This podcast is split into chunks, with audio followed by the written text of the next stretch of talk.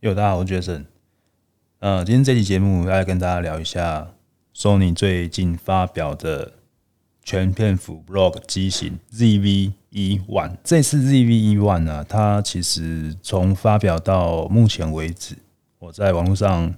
看了一下，就是有正面的支持，跟有一些酸民哦去酸这台机器。哦，那其实主要是针对在全片幅的机型里面。因为 Sony 它从来就没有做过类似这样的尝试，就是说使用一个蛮高级的感光元件哦，它是从 Sony 的 A7S 三或者是 F 叉三哦这样等级的机型的感光元件，它把它下放到 ZV-E1 上面，但是它的外形呢，它其实是沿用了几年前推出的 ZV-E10，它是一个 APS-C 的入门。的 Vlog 机型，所以在一个很高规的 CMOS 下，但是它却是放了一个外观看起来相当阳春的外观设计，所以就会让一些比较专业的用户，他可能就觉得说这个反差有点太大了。哦，不过如果你去看到它这一次 ZV 一万的售价，哦，那你可能就可以大概理解说，哦，它为什么要去做这样的定位？因为如果以 ZV 一万的单机身售价来讲，它目前是。六四九八零，哦，六四九八零跟目前的 A7S 三还有 F 叉三，哦，其实这都还有蛮大的落差的哦，在价格的部分，A7S 三它的售价现在是维持在九四九八零单机身，那 F 叉三呢，它是一零九八零零，包含了一个录音手把。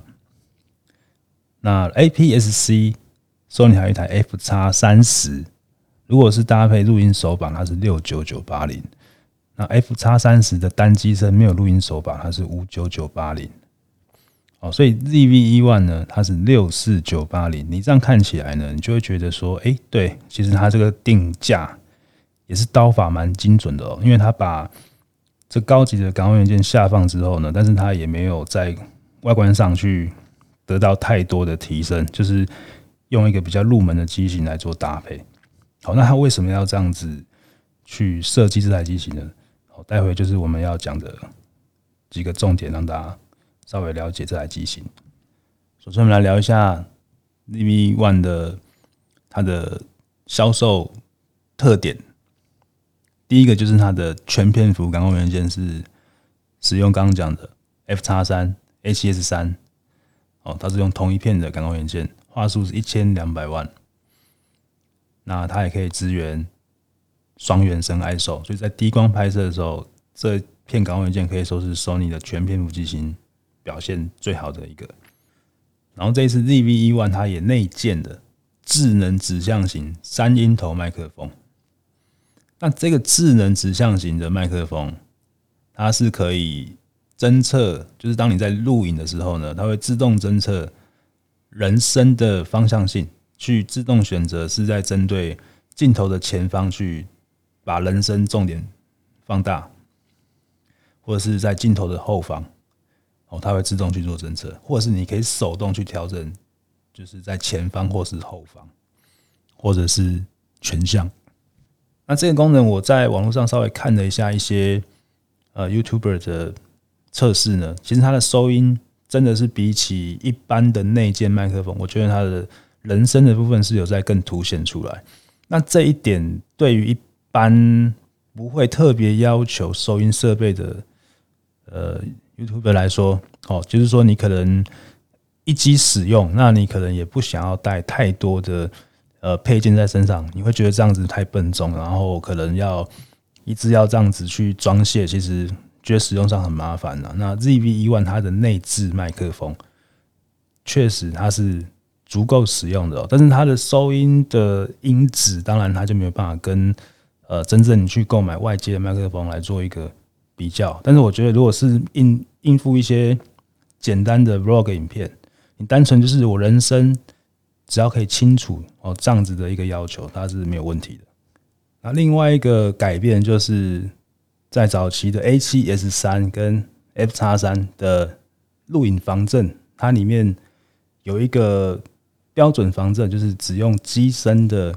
五轴防震来做运作。但是这个这个程度来讲，其实呃，我自己在使用或者是给看一些外其他人的测试啊，基本上这个功能它是可以说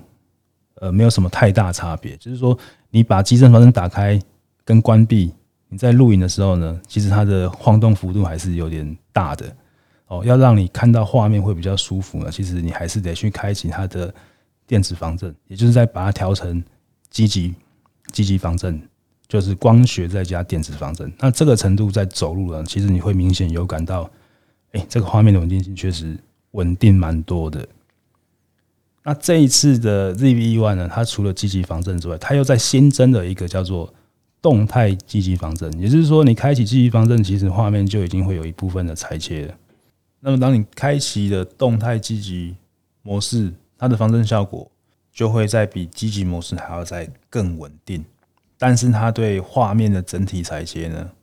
会变成是再增加百分之三十。假设是一个三十五毫米的镜头，你开启了动态积极防震，它很有可能被裁切完，变成相当于五十毫米的镜头，有甚至有可能超过。因为我没有实际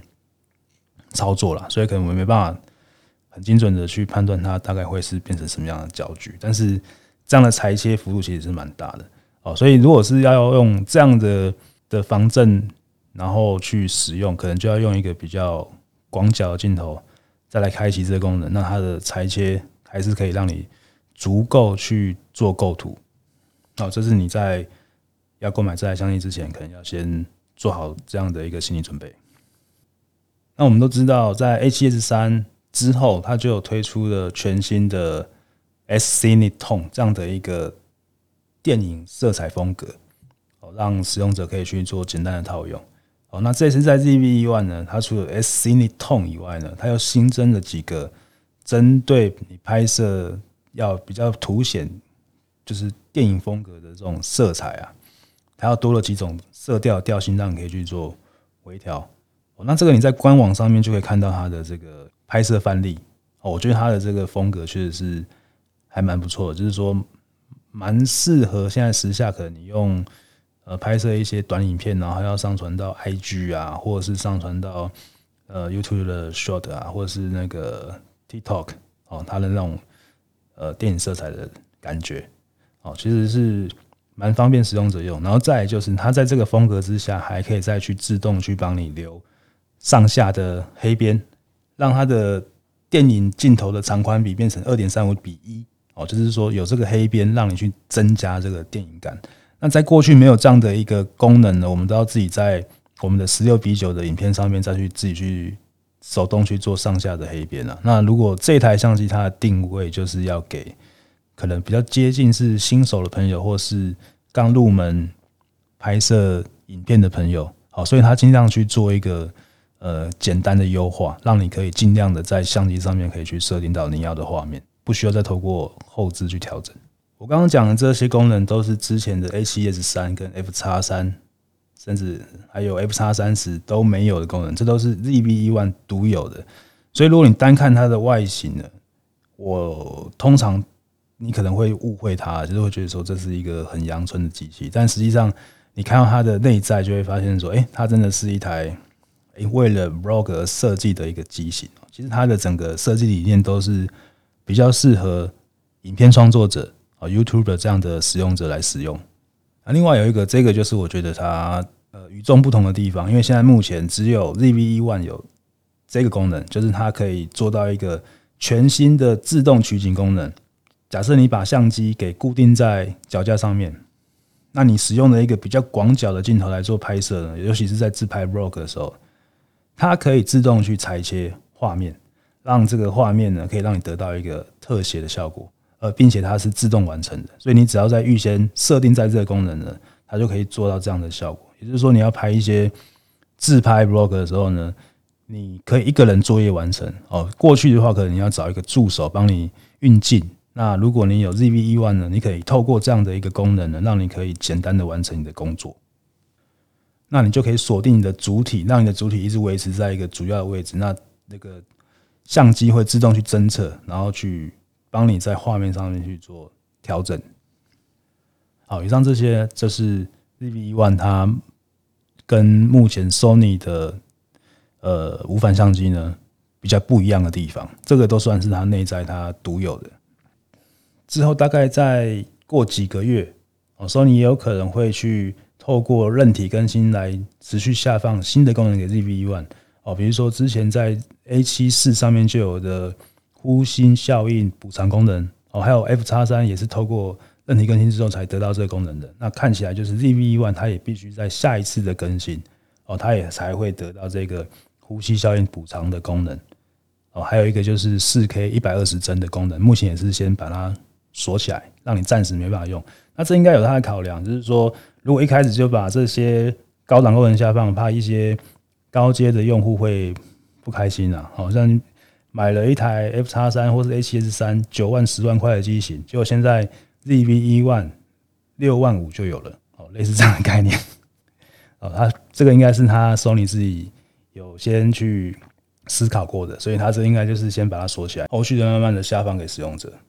那那个 ZV-E10 那时候就有的一键增强景深的效果啊，跟那个商品介绍模式啊，这次 ZV-E1 它一样是有保留下来，Vlog 相机该有的功能特色它都保留下来，然后再新增的刚刚我讲的那一些功能，哦，那就成为现在 ZV-E1。漏讲了一个最重要，就是针对一些可能女女性的博主，她可能就会很在意这个柔肤的效果。那这一次的 ZV-E1 它的柔肤的功能呢，也是有做到强化的，就是说让你的。基本上不用太刻意去上妆哦，就可以把一些呃脸上的瑕疵呢，可以帮你直接去帮你修饰掉。然后感觉上，我看它的这个翻转荧幕上面的界面，就是说在触控操作的时候，呃，也针对就是说你是一个呃自拍的使用需求，所以它在这个荧幕上面做的快捷的按钮也做的比较多。那触控灵敏度感觉也有在提升啊，所以这些部分可能在整体起来。嗯，我觉得它的这个性价比其实算蛮高的。那还有一个就是没有在没有真的去使用到这台机型，我单纯是看一些呃网络上的介绍呢，就是说它的 AI 处理单元哦，在自动对焦的部分呢，对焦的精确度跟稳定性也都有在明显的提升。哦，但是部分当然啦，我们没有跟。哦，可能之前的 F 叉三、A7S 三去做比较，可能就没办法直接去说它它真的有呃多多大的提升。但是它现在看起来是说它有针对呃人的骨架模型，让它更方便去辨识人体的姿势，所以它可以维持续的维持在呃对焦物体上面。然后接着就是它的呃影片的数值的部分，当然就是四四 K 哦，然后最多六十帧。然后你可以录四二二十比特的影片，然后你可以去直接在机身里面呢，就可以去套用到哦 S Log 三的的，甚至套用它的 LUT 哦，都可以直接在呃机身里面去做汇入的动作。所以这部分它就等同于是跟 F 叉三哦是一样的功能。所以 F 叉三有的功能它其实也没有少，就是让你在后置上面呢，可以再更更方便、更简单一点。然后你只可以直接套用到这个 LUT，就是说你可以直接在荧幕上去看到你套用后的效果哦，所以这部分对于我们在做曝光的调整上面也是比较方便的。那可能到这边目前为止，我都觉得除了外形以外，我都觉得 ZV One 的规格其实设计的蛮不错的。那外形我会有意见，是因为它毕竟是六万多块的机型啊，所以它没有跟 ZV Ten 有多一点点的差别，我这边是有点没办法接受。哦，但是有的人会觉得说，它这个定位本来就是给一个比较入门的消费者啦，所以它也相对就是要让这个操作上面感觉是简单。哦，但我的感觉不是这样子哦，你用到了就是这个六万多块的机型哦，然后可能你总是慢慢的会去习惯这个相机的操作，熟悉相机的功能操作。那当你熟悉的时候呢，少那个一个转盘、两个转盘，或者是一个两个快捷键的，我觉得那个差别都是很大的。你如果有多给一个两个，其实就可以去区隔到跟 ZV-E10 的差别哦。所以我觉得现在看起来的话，就是它的外形，我是是我觉得它操控上面啊，操控上面，我觉得可以应该可以再多给一些，就是比如说多给一个转盘也好啊，多给一个操控摇杆也好啊，但是它并没有这样做了哈。然后另外一个就是，呃，它搭配它原本的 Kid 二八六十这颗镜头，搭配起来当然是小的哦，但是二八六十它的开放光圈只有四到五点六，所以你用二八六十，其实你也很难去营造出哦，就是让影片有一个明显的景深效果。基本上就是其实跟 ZV-10 的那颗十六五十可能也就好一点点，不会差太多。但当你要有一个比较明显的景深效果，你必须要去更换到大光圈。那么 Sony 的现在全片幅镜头里面，你可能就是要选呃比较轻便的镜头来做搭配，那你的那个 ZV-E1 跟镜头的这个配重才不会太奇怪。它如果是去配到比如说二四七十啊。或是比较小一点的二四一零五啊，或是新出来的二十七十 F 四啊，哦，其实配起来都会觉得镜头的体积明显比机身大，所以它的重心就会比较奇怪一点。那配了这样的镜头呢，你也就不用去思考说你有办法单手拿着它去拍影片了，因为它其实，呃，应该说自拍的话，那个单手去拿着自拍，大概坚持个一分钟两分钟，应该你你就会放弃了吧。哦，所以他现在的问题应该就是在呃，好像没有一颗可能是哦，比如说光圈大一点的镜头，或者是说焦段方便一点的镜头，它是一样可以跟 ZV-1 去搭配，呃，是平衡的。哦，好像比较少，因为它之前的全片幅镜头它本来就是比较大，所以 ZV-1 它现在这样子去做搭配，除了二八六十在，可能就是配一些简单的定焦镜头，就是 Sony 原厂那颗 G 二十一点八。就算是蛮适合的一个镜头，它二十 mini 光圈一点八，然后你去做到那个启动 AI 去帮你做自动构图的时候，它也可以有一定的裁切的幅度，或者是你去开那个动态积极防震，那你配 G 二十一点八这一颗跟它配起来，我觉得是算还蛮蛮适合的。然后另外有一点就是，它有特别强调这台机器它是有做防尘防滴的，然后这边我就打了一个问号，是它真的有防尘防滴？如果你拿到实机，你就会发现，哎，它其实，当然它质感绝对是比 ZV-E10 好的哦。但是你说你会用它去尝试去做防尘防滴的测试啊？我是觉得，如果是我就不会。就是基本上他是说他有做了。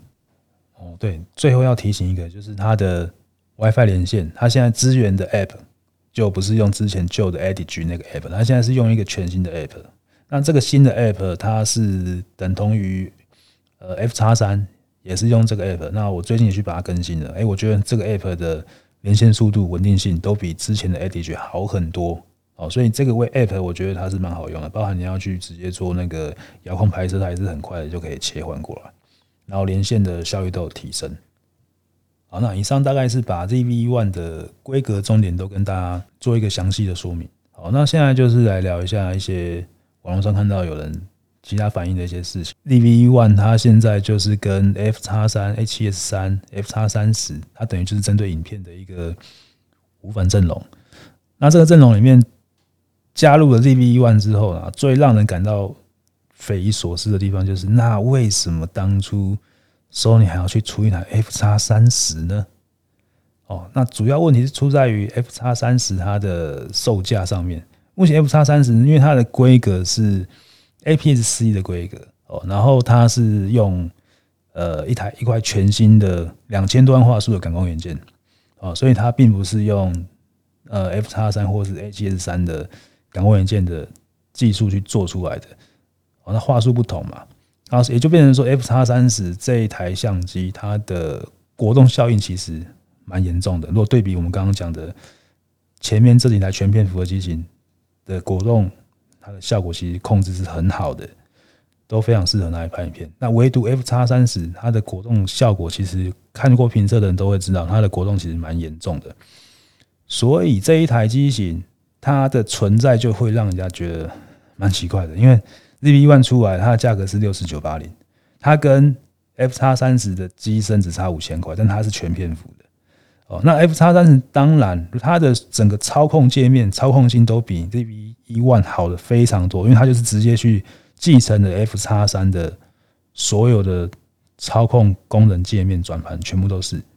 也就是说它，它的整个定位就是跟 ZV-E1 完全是反过来的。ZV-E1 它是继承了一个很优质的全片幅的 CMOS，但是它的它的 机身是用 ZV 模仿 ZV-E10 去设计出来的。然后 F 叉三十是用一块全新的感光元件，但是它的就是录影的效果反而是比较差的。然后它的价格定位接价定价在接近六万块，但它的操控性又把它做得比较好哦，所以这边就会有人说，哎，这个是出来背刺 F 叉三十的嘛？好，所以这个地方确实是有点奇怪。我觉得当初可能 Sony 在设计这个产品定位的时候，它可能并没有把它规划得很很清晰哦。但是这边我们现在当然我们就是我们这种是事后论了，就是看到现在这样的一个它的这个。就是产品的这个路线图，你就会觉得，对啊，这样子有点好像自己打到自己了。就是 ZV-E1 出来，可能就有可能会达到 F 叉三十，哦，又或者是说 F 叉三十它可能必须要之后要再有一波比较大的降价，那可能消费者才会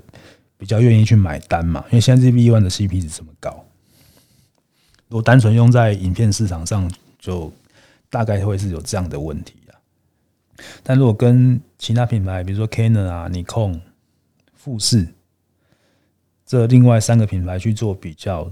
，Sony 确实是这几年它针对影片市场哦，它推出的针对性的机型啊，它是比较用心的哦。因为像 Canon 来讲，虽然它有所谓的 Cinema 系列，但 Cinema 它毕竟就是一定位在一个高单价的的录影录影机型。哦，它就是给专业使用者使用的。哦，它比较少去考量到说哦，这个是可以给。一般的消费者使用，那当然，Canon 的考量是它的定位是，我我们上一次讲到了 R 系列的机型已经有出了 R 七、R 十跟最近出的 R 五十嘛，哦，甚至现在 R 八也出来了，对啊，那其实它的这些机型都是双七的机型，就是它的录影规格跟相机规格其实都，我觉得相对于 Sony 来讲，它是比较平衡的。哦，但是 Sony 它其实自己也有，就是在全片幅有做到这样的机型啊，比如说 A 七四啊。哦，然后早期的 A 七三啊、A 七 C 啊，其实它也是拍照录影都还不错的规格。那 Canon 最近他在做的事情，就是他感觉起来他的机型就是性价比比较高，因为像 R 五十好了，R 五十上次上一集有讲到嘛，就是你在两万多块的价格，它现在的对焦型成机板不会输给其他品牌的，甚至旗舰机型，它是我们没有实际比较，但是我觉得这个差异没有太大。哦，然后它的录影规格，它也是都有放给你。哦，四 K 六十 P 它也是有给你。对，然后呼吸效应补偿它也给你，两万多块的机型哦。好，所以现在相对来讲，就是我觉得最近 Canon 这几波操作，它是真的有打到整个市场，就是消费者慢慢应该会去感觉感受到说，哎，不管是拍照或是录影，如果你都需要的话，现在 Canon 的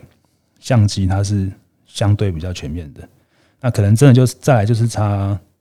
镜头的资源度吧，我想就是 Canon 的 RF 镜头哦，可能数量目前还是没有 Sony 来的多啦，所以这边它只要再加把劲，再多出一些 APS-C 的专用镜，然后做一些比较轻便，然后又高指数的镜头，然后价格不要太高哦。那其实这个针对一些低价入门的市场，或者是一些可能针对轻便性的用户来讲啊，哦，那可能 Canon 会加蛮多分的。然后再就是我们可能再就是期待。看 Sony 它会不会在下半年会推出一些，呃，可能比较中高阶的 APS-C 的机型，因为毕竟这一块已经很久 Sony 没有出新机了啊，或者是 ZV-E10 会不会有二代出来？哦，类似这样子。好，那今天的节目就到这边。好，那如果你有什么问题呢，再欢迎你在我们的 iTunes 下面